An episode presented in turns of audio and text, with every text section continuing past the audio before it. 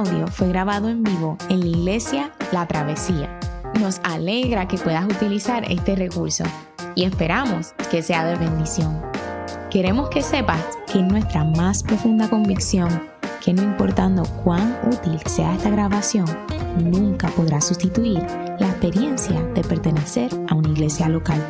Sería un placer tenerte junto a nosotros en la travesía, pero de no poder ser así, nos gustaría ayudarte a encontrar una congregación donde puedas pertenecer y servir. Una vez más, nos alegra que puedas utilizar este recurso.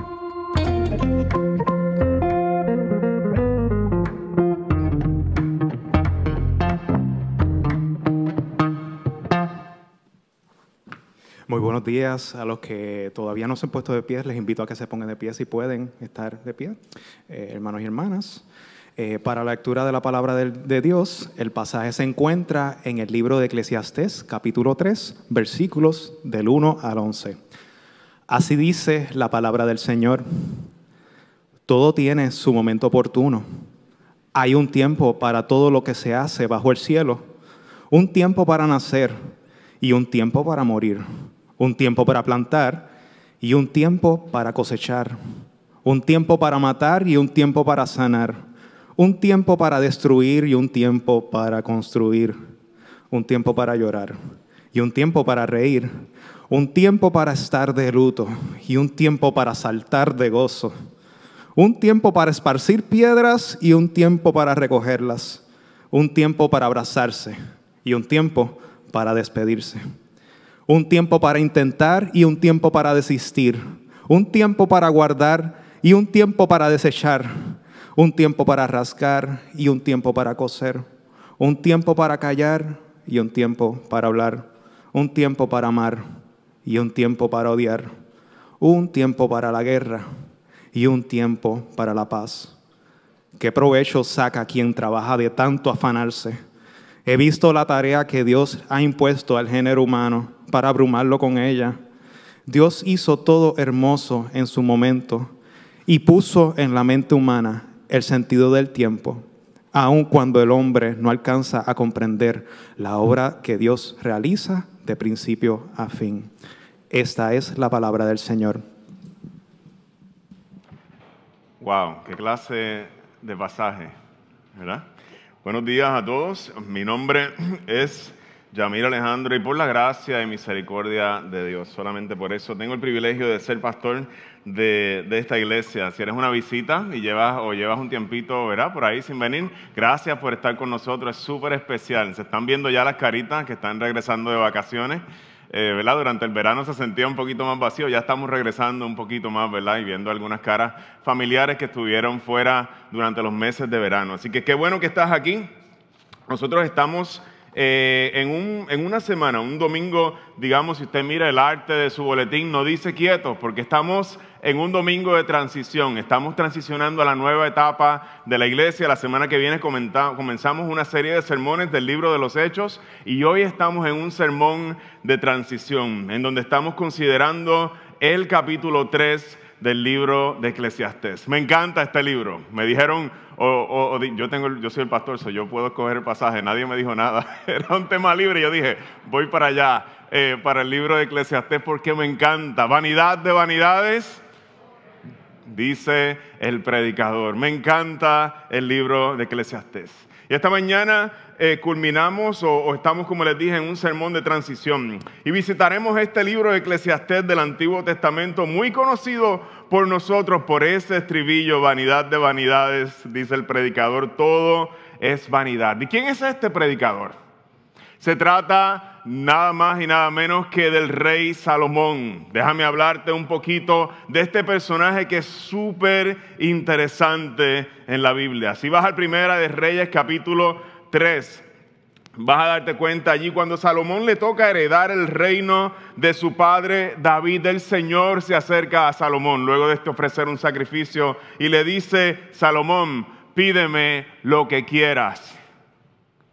Si Dios te dijera a ti, pídeme lo que quieras, el, corazón empieza a, a, imaginarse cuáles son todas esas cosas que nosotros querríamos más. Y Salomón en ese momento pide al Señor sabiduría para gobernar. Le dice, yo soy un muchacho, necesito que me hagas sabio para poder gobernar este pueblo. Y si alguien me trae el clicker, este, se lo voy a agradecer que se me quedó por allí. Y eso es lo que pide Salomón, sabiduría para gobernar un pueblo. Y esto agradó tanto a Dios que Dios no solamente le dio sabiduría, sino le dio incontables riquezas y le dio un gran poder y un gran reino. Y Salomón fue como ningún otro rey en la historia. Gracias, Julio. Me prenderlo por aquí, como ningún otro rey de su tiempo. Y este es el hombre que escribe el libro de Eclesiastés. Este es el autor de las palabras famosas, vanidad de vanidades, todo es vanidad. En el libro de Eclesiastés, nosotros recorremos el mundo del predicador. Nosotros recorremos el mundo junto a Salomón, junto con este predicador en búsqueda de la solución a la vida. Y en cada curva nos obliga a admitir que solamente hay vanidad para quien trata de hacer eso. Solamente hay frustración, solamente hay desconcierto. ¿Sabes por qué? porque la vida no contiene, descubre Salomón, la clave para sí misma. No la vas a encontrar en la vida misma, la clave para la vida. Y con eso se encuentra Salomón. El libro de Eclesiastés nos describe una gran búsqueda, un intento fallido de descubrir. Una de las palabras que se repite en hebreo, matzah, significa descubrir lo encuentras hoy en el capítulo 3 que estamos considerando. Dice, he visto la tarea que Dios ha dado a los hijos de los hombres para que en ella se ocupen. Él ha hecho todo apropiado a su tiempo. También ha puesto la eternidad en sus corazones. Sin embargo, el hombre no descubre la obra que Dios ha hecho desde el principio hasta el fin. Continúa Salomón en el capítulo 7 y le dice, alégrate en el día de la prosperidad y en el día de la adversidad considera Dios ha hecho tanto el uno como el otro para que el hombre no descubra nada que sucede después de él. Y en el capítulo 8, versículo 17, para coronar nos dice, y vi toda la obra de Dios. Decidí que el hombre no puede descubrir la obra que se ha hecho bajo el sol. Y aunque el hombre busque con afán, no la descubrirá. Y aunque el sabio diga que la conoce, no puede descubrirla. Que nadie, te dice Salomón, te meta gato por liebre, prometiendo el éxito de la vida y diciéndote, la vida se trata de esto y te venda su libro de siete pasos. Salomón te dice, nadie tiene la clave para la vida, porque la clave para la vida no se halla en sí misma y los que vivimos bajo el sol no tenemos acceso a ella.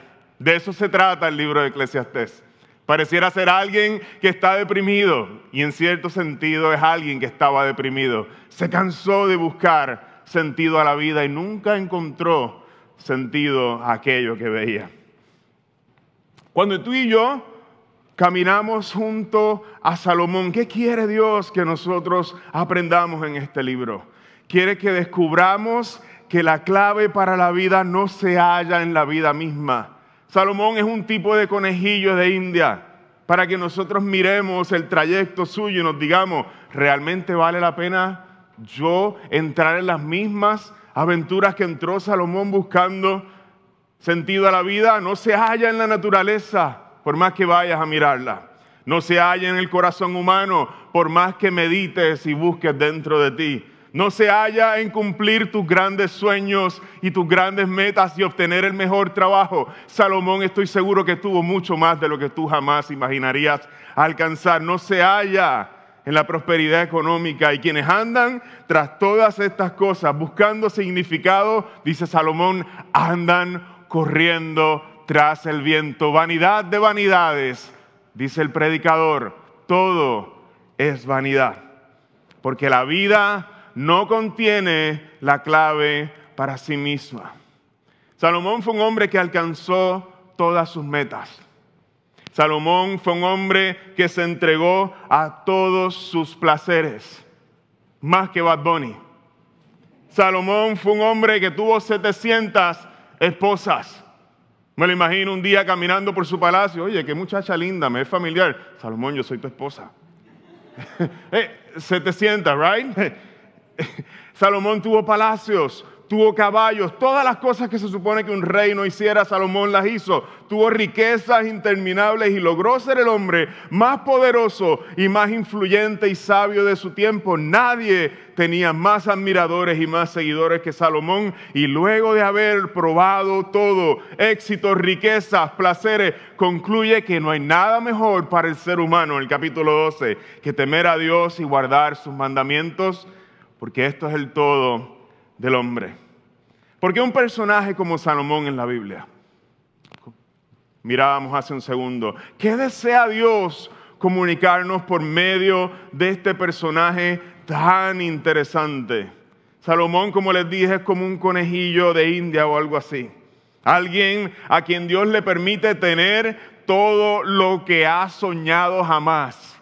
alguien a quien Dios le concede todo lo que tú quisieras que se te concediera a ti para que te diga, luego de haberlo tenido todo, no vale la pena.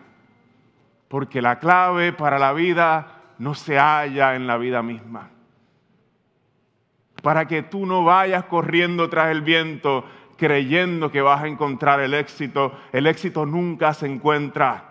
Es algo falso que nos vendieron. Nunca nadie llega y cuando llegas no es lo que pensabas no te llena como pensabas, porque la clave para la vida no está en la vida misma. Vanidad de vanidades, nos dice el predicador, todo es vanidad. Salomón descubre esta gran verdad y nos ayuda a ti y a mí a no tener que pasar el mismo trabajo que él pasó. En esta mañana quisiera proponer que solamente Dios tiene el control de los ritmos de la vida. Y la persona sabia vive a la luz de estos ritmos. Solamente Dios tiene el control como creador de los ritmos de la vida y la persona sabia no hace, no puede, la persona sabia vive a la luz de estos ritmos. Primer punto, quisiera considerar la realidad de ser criatura o la realidad de la vida bajo el sol, que es lo que nos cuenta el, escritor de Eclesiastes. El pasaje de hoy consiste en un poema, me encanta, yo estoy seguro que tú lo has leído muchas veces. En él encontramos una serie de 14 pares de extremos que describen distintas experiencias entre el día en que se nace y el día en que partimos de este mundo. Hay un tiempo para nacer, comienza el poema, y hay un tiempo para morir. La mejor manera de considerar este poema no es tomando cada una de las 14 expresiones que se hacen o cada uno de los 14 pares y haciendo un análisis profundo de cada expresión, sino tomándolo como un todo y buscando ver qué desea comunicarnos el autor por medio de su escritura. Hay un tiempo en el que las circunstancias nos van a llevar, como dice el verso 2, a plantar hay un tiempo en el que nos van a llevar a cosechar. Hay un tiempo en el que las circunstancias nos van a llevar a matar. Hay un tiempo en el que la vida, en el que vamos a tener que sanar. Un tiempo para destruir, un tiempo para construir, un tiempo para llorar. Hay un tiempo también apropiado para reír. Las circunstancias un día nos van a llevar a estar de luto. Otros, momentos nos van a llevar a estar de sumo gusto un tiempo para esparcir piedras, va a haber también un tiempo en el que tengamos que recogerlas. Hay un tiempo para abrazarse cuando hay alegría y hay un tiempo también para despedirse. Y están llenos de dolor esas despedidas muchas veces. En su búsqueda, Salomón describe que los ritmos de Dios están plasmados en toda su creación. De que todos los seres humanos estamos bailando una gran canción de la cual no fuimos parte a la hora de la composición. Todo tiene su momento oportuno, dice Salomón. Hay un tiempo para todo lo que se hace bajo el sol. Salomón, a pesar de todo su poder y a pesar de todo su esplendor, descubre una cosa. Y va buscando descubrir, el, el secreto de la vida, pero descubre que los que vivimos debajo del sol somos criaturas y no creador. Y nos toca bailar al son de la canción del creador. Y esa es una de las realidades de ser criatura. La realidad de ser criatura consiste en darnos cuenta que estamos sujetos al ritmo que otra persona por encima de nosotros está tocando. Y no podemos cambiar ese ritmo. Darnos cuenta que no estamos en control de nuestra vida. No estamos en control. Salomón se da cuenta que no tenemos acceso a los misterios de la vida. Salomón se da cuenta de que ser criatura es no poder vencer la tumba y un día, como decía el gran Héctor Lavoe, todo tiene su final, nada dura para siempre. Un día vamos a enfrentar el final de nuestros días. Y esa es la realidad de ser criatura. En el verso 9 él expresa con una pregunta y dice, ¿qué provecho saca quien trabaja de tanto afanarse ante esta realidad? ¿Qué provecho hay en todo mi esfuerzo si voy a terminar en la tumba? Si yo no controlo nada, me engañé pensando que tenía el control y no controlo nada. Bailo al ritmo de una canción que yo no escribí. He visto la tarea que Dios ha impuesto al género humano para abrumarlo con ella. La realidad de ser criatura, descubre Salomón, puede llevarnos entonces en dos direcciones. La primera, a ver la vida como una tragedia. ¿Qué se gana con tanto trabajar? ¿Realmente vale la pena invertir esfuerzos en la vida? ¿Realmente vale la pena soñar? ¿Qué se gana? Esa es una dirección. A descubrir nuestras limitaciones e incapacidad de estar en control y quedarnos frustrados ante la realidad de la muerte, que es como un verdugo que llega en el momento en que menos lo esperas. O descubrir la belleza de Dios en medio de las limitaciones. Me encanta el verso 11. Me fascina el verso 11 en medio de su tragedia. Él dice, Dios hizo hermoso, todo hermoso en su momento. Aun cuando yo vivo dentro de todas estas limitaciones, Salomón descubre, hay una belleza en todo. Yo me quiero salir de mi condición de criatura, yo quiero cambiar mi realidad, yo quiero estar en control, pero de momento me encuentro con que la canción del Creador es demasiado hermosa. Los ritmos de la vida son demasiado hermosos. Hay una belleza en ser criatura. Y Salomón va descubriendo que no hay mejor manera de bailar que bailar al son del Creador que quien quiere ponerse sus propios audífonos y bailar otra melodía está discordante en nuestra realidad. Que hay una canción cósmica sonando y no hay mejor manera que aceptar la invitación de Dios a bailar. Para una criatura no hay mejor manera de vivir. O estás en control y peleas por el control hasta que Dios te venza, o te rindes y bailas a su ritmo. Puedes pelear mucho tiempo, pero te va a vencer. Nadie le ha ganado a Dios. No hay uno solo. Y aquí está el hombre más sabio de la tierra en su tiempo y él mismo perdió esa batalla.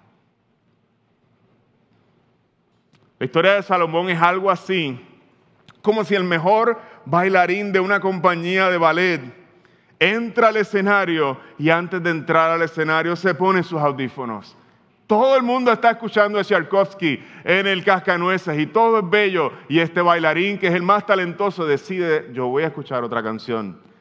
Y empieza a bailar al ritmo de otra canción. Para todos nosotros decimos, hay algo mal.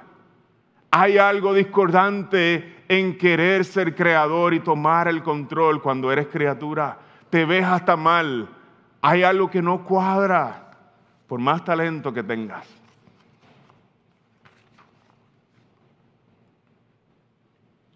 Bailar, pero el mejor bailarín es demasiado bueno a veces para dejarse dirigir por el Creador y decide bailar su propia música. Y ese es el caso de Salomón por muchos años hasta que descubre que no hay nada mejor que bailar la canción del Creador.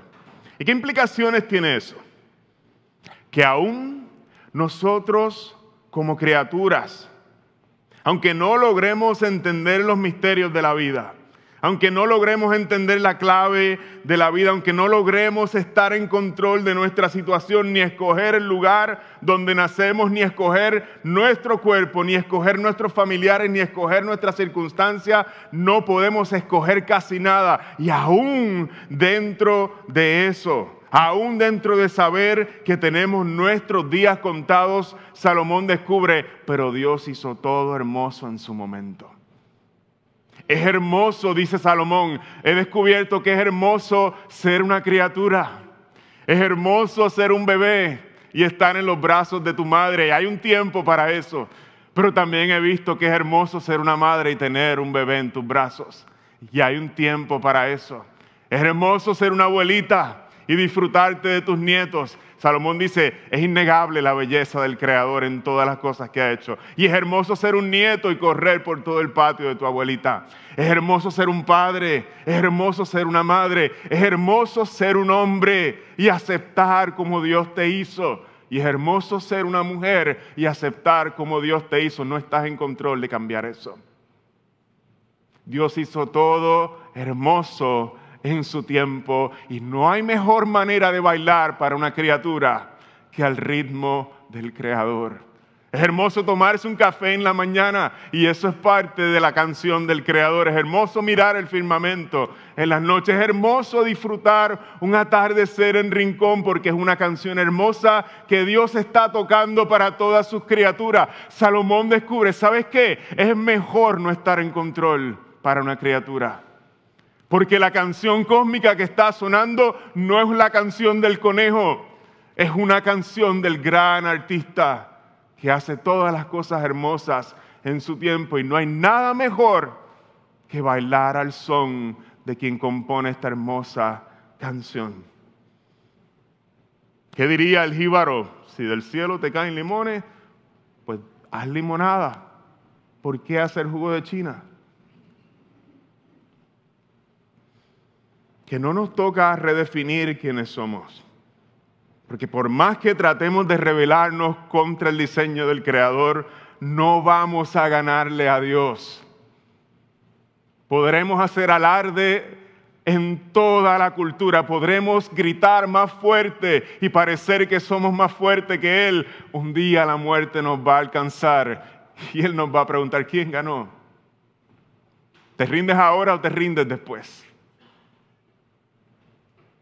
Todo Puerto Rico bailó. ¿Y qué?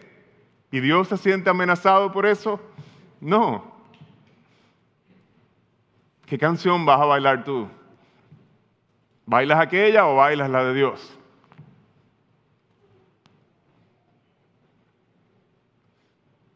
Puedes intentar bailar tu propia canción y ponerte tus headphones y Dios te invita a bailar su propia, su canción como creador y tú someterte a su canción como criatura. Lo mejor que nosotros podemos hacer es reconocer nuestra limitación y simplemente descansar en la soberanía, pero no solamente en la soberanía, sino en la providencia de Dios, porque aquel que es soberano es bueno, porque sería una tiranía, sería atroz si el que es soberano no fuera bueno, y de eso nos habla la providencia de Dios. Él hizo todas las cosas hermosas en su tiempo. Y dice Salomón, y yo sé que nada hay mejor para el hombre que alegrarse y hacer el bien mientras viva. Y sé también que eso es un regalo de Dios, que el hombre coma buena comida y disfrute de sus afanes. Sé además que todo lo que Dios ha hecho permanece para siempre y que no hay nada que añadirle ni quitarle. Y Dios lo hizo así para que se le tema. ¿Cuál es la canción que Dios está tocando en nuestra vida. Ya miramos el macro a nivel de su creación, pero esa canción se compone de pequeños instrumentos tocando en muchos lugares diferentes. ¿Cuál es la canción que Dios está tocando en tu vida? No hay nada más hermoso que bailar al ritmo de la canción de Dios. Es tan sencillo como mirar mi cuerpo y agradecer cómo Dios me hizo Mirar mi familia donde Dios me permitió crecer y saber que fue Dios quien quiso ponerme ahí. A pesar de todos los traumas y los sufrimientos que yo haya experimentado, también hay mucha alegría y cosas que Dios me regaló ahí. Es saber que esa es la canción que Dios quiso que yo bailara. ¿Y qué implicaciones tiene eso para mí hoy? El ser parte de esa familia, de ese barrio, de ese lugar donde nací. Mirar el lugar donde vivo porque Dios tiene un propósito con tu código postal. No te puso ahí por coincidencia, Él tiene un propósito. El creador de esta canción está lleno de propósito y aún tu código postal es importante para Él y tiene un plan dentro de Él. En el baile de Dios todo está lleno de propósito. Dios me llama a resistir la tentación de ponerme los audífonos y querer bailar mi propia canción. Querer borrar partes de mi vida y me invita a vivir la vida bailando su canción. Hay un tiempo para todo y todo es hermoso en su tiempo. En la vida de la iglesia, ¿qué canción está tocando Dios en nuestra congregación? Hay una canción sonando y no solamente es la de la adoración que cantábamos hace un momento. Si esta es tu iglesia, ¿qué cosas ves a tu alrededor que son una invitación de Dios a bailar? Si tú estás aquí, todos tus dones hacen falta aquí. Si Dios te puso aquí, aquí quiere que bailes. Nosotros bailamos los presbiterianos, eso no se me asusten. Eh, aquí Dios quiere que los pongas en uso. Dios está tocando una canción y te está invitando a bailar. No te pongas tímido y te quedes en la silla. Los que se quedan tímidos en la silla no se disfrutan el baile. Y los que bailan demasiado a veces terminan cansados. Y eso es importante, darle descanso a los que llevan mucho tiempo bailando. Atrévete, si Dios está tocando una canción, no te resistas a bailar. Es una bendición, descubre Salomón, ser una criatura, porque la canción que Dios nos está regalando para bailar es una canción que Él compuso de manera hermosa para sus criaturas. Dios todavía está en medio nuestro todavía canta, todavía sus cielos cuentan, decía el salmista, su gloria, todavía el firmamento en las noches anuncia la obra de sus manos, todavía hay destellos de su gracia en este lugar. Todavía puede ser admirada la belleza en un atardecer. Todavía Dios está aquí y no ha abandonado la obra de sus manos. Aun cuando nosotros, al igual que Salomón, no podemos entender completamente, aun cuando no podemos estar en control, aun cuando vivimos dentro de una canción que no compusimos, todo es hermoso en su tiempo para aquellos que bailan al ritmo de Dios. La canción es hermosa y es Dios quien día y noche, invierno y verano, otoño y primavera, nos invita a bailar a su ritmo. Quisiera ir concluyendo este sermón.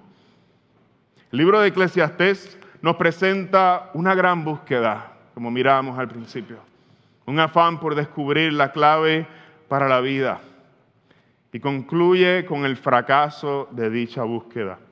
Ni siquiera el hombre más sabio que haya existido, el mejor de nuestros paladines, ni siquiera él pudo encontrar la clave para la vida. Porque es que hay una distinción, mis hermanos, que la Biblia nos muestra claramente, entre el Creador y las criaturas. Nosotros vivimos en la dimensión de las criaturas y nadie en esa dimensión va a poder entrar y adquirir conocimiento que pertenece a la otra dimensión. Es algo así como ser el personaje de una historia o de un autor. Hay una diferencia entre el autor y sus personajes. Viven en dos dimensiones diferentes y hay cosas que jamás van a ser accesibles a esos personajes y esos somos tú y, somos y soy yo. Solo hay uno que tiene la clave para la vida, pero mi gente, él no procede de debajo del sol. Aquel que es compositor de la gran canción que nos rodea, nos dice la historia y nos dice el Evangelio que por amor a nosotros, que no tenemos la clave para la vida, descendió y cruzó esa línea que nadie jamás había cruzado. La distinción entre creador y criatura. El creador tomó forma de criatura, entró en nuestra dimensión, rompió la barrera que diferenciaba nuestras dimensiones. Y nos dice el Evangelio de Juan que aquel que era la luz, aquel que era el verbo de vida, se hizo hombre Aquel que estaba en el Génesis creando con el poder de su palabra, se hizo hombre y caminó y habitó entre nosotros y vimos su gloria, gloria como la del unigénito del Padre. Tú quieres la clave para la vida. Te estás muriendo por saberla. Aquel que viene de por encima del sol nos da varias respuestas. Nos dice, yo soy el pan de vida y el que viene a mí nunca tendrá hambre. Nos dice, yo soy, con todo el derecho, la luz del mundo y el que me sigue no andará en tinieblas. Aquel nos dice, yo soy el camino, la verdad y la vida y nadie tiene la posibilidad de cruzar hacia el Padre si no es a través de mí. Nos dice, yo soy la resurrección de la vida y el que esté en mí, aunque le alcance la muerte, el gran verdugo, vivirá. Nos culmina diciendo, yo soy el buen pastor. Y el buen pastor su vida da por las ovejas. Hermanos y hermanas de la travesía, la clave para la vida no consiste en que Dios nos entregue un secreto desde el cielo un reporte escrito donde nos revele todos los misterios de su mundo, sino en conocer a ese buen pastor, al Hijo de Dios, que por amor se hizo uno de nosotros y entregó su vida en nuestro sabor, en nuestro favor y nos invita a seguirle. ¿De qué se trata la clave para la vida? Nos decía Salomón, no hay mejor cosa que hacer que bailar a los ritmos de Dios. Bailar al ritmo de Dios no es otra cosa en nuestro tiempo que seguir a Jesús en todo y a donde quiera que Él nos lleve cuando nos invita a seguirle. Es abrir tus manos, soltar el control de tu vida en las manos del pastor de los humanos y seguirle a donde quiera que te lleve. Y quiero culminar con una pregunta. ¿A dónde te está invitando Jesús a seguirle? Porque si Él te está invitando a bailar, no hay mejor manera de vivir la vida que bailando con Él. Este audio fue grabado en vivo en la iglesia La Travesía. Nos alegra que puedas utilizar este recurso y esperamos que sea de bendición. Queremos que sepas que nuestra más profunda convicción que no importando cuán útil sea esta grabación, nunca podrá sustituir la experiencia de pertenecer a una iglesia local. Sería un placer tenerte junto a nosotros en la travesía, pero de no poder ser así, nos gustaría ayudarte a encontrar una congregación donde puedas pertenecer y servir. Una vez más, nos alegra que puedas utilizar este recurso.